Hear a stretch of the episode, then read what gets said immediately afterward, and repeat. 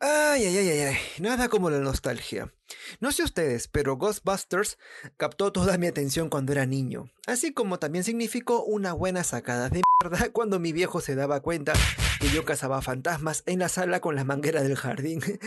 Ay, qué lindos recuerdos. Ya bueno, arrancamos a las 3, a las 2, a la 1.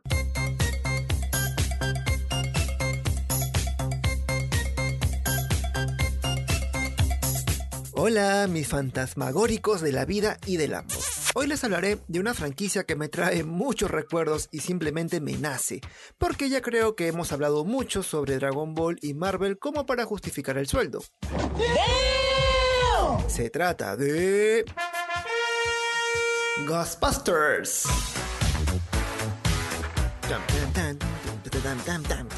Tremenda canción y nunca me aprendí la letra.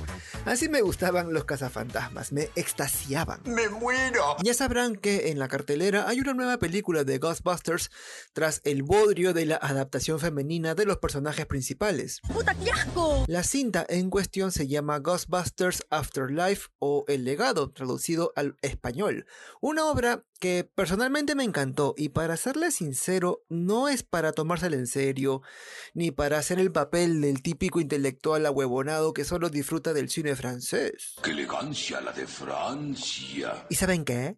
¿Ay qué? Creo que muchos han pasado por lo mismo, pues la película dirigida por Jason Reitman tiene un 63% de aprobación en la crítica especializada, pero, pero, pero, un rotundo 95% por la audiencia, según el portal Rotten Tomatoes.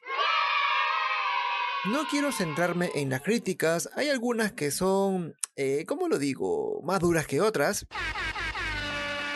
Por lo que mi recomendación es simplemente verla, disfrutarla y sacar tus propias impresiones. Y también tocarla para que sepas qué tan dura está.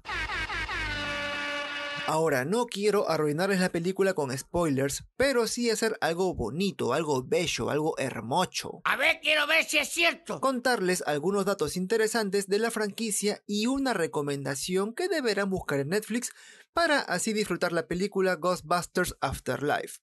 Ah, caray.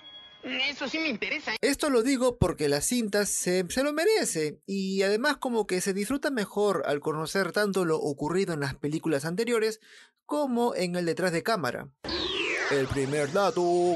No se puede hablar de los Ghostbusters sin mencionar al actor Bill Murray, pero ¿sabías que él no estaba pensado para el elenco? Sí, así como lo escuchas. Originalmente, el papel de Murray iba a interpretarlo John Belushi.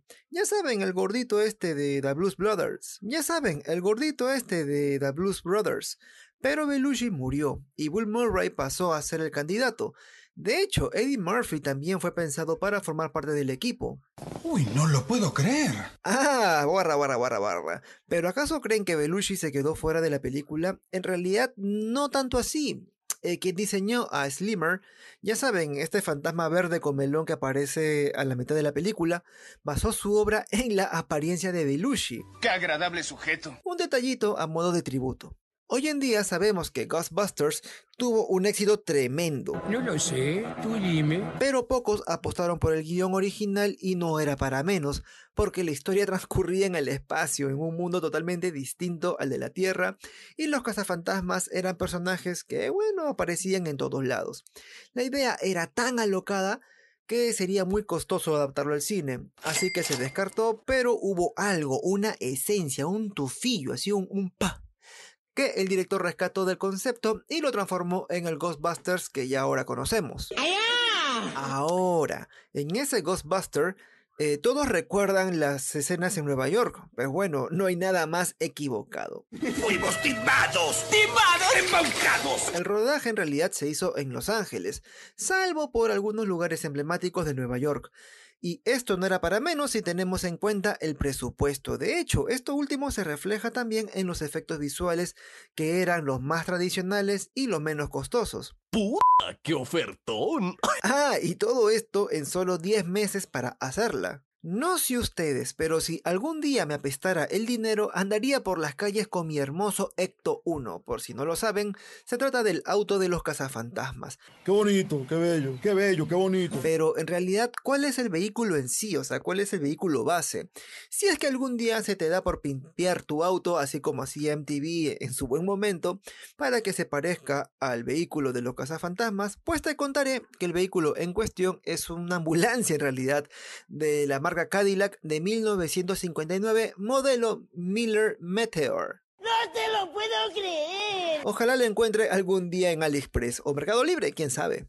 No seas ridículo. Si recuerdan el anuncio de los Ghostbusters en televisión, allí aparece un número telefónico y lo más loco es que funciona. A eso se le llama estrategia. Los curiosos que llamaron al número en su momento podían escuchar un audio de los personajes allí mismo en el teléfono. Hay muchos datos más que contarles muchachos y para eso está la recomendación que les haré antes de ver Ghostbusters El legado, es darse una vuelta en Netflix y ver la serie documental Las películas que nos formaron. Ahora sí viene lo chido.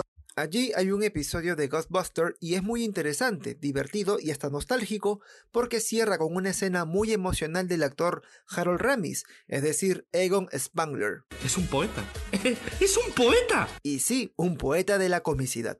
Ghostbusters es una obra que se ha hecho con amor. Esas cosas que uno repara en el camino de una idea tan potente que grandes talentos se sumaron al proyecto porque creyeron en él.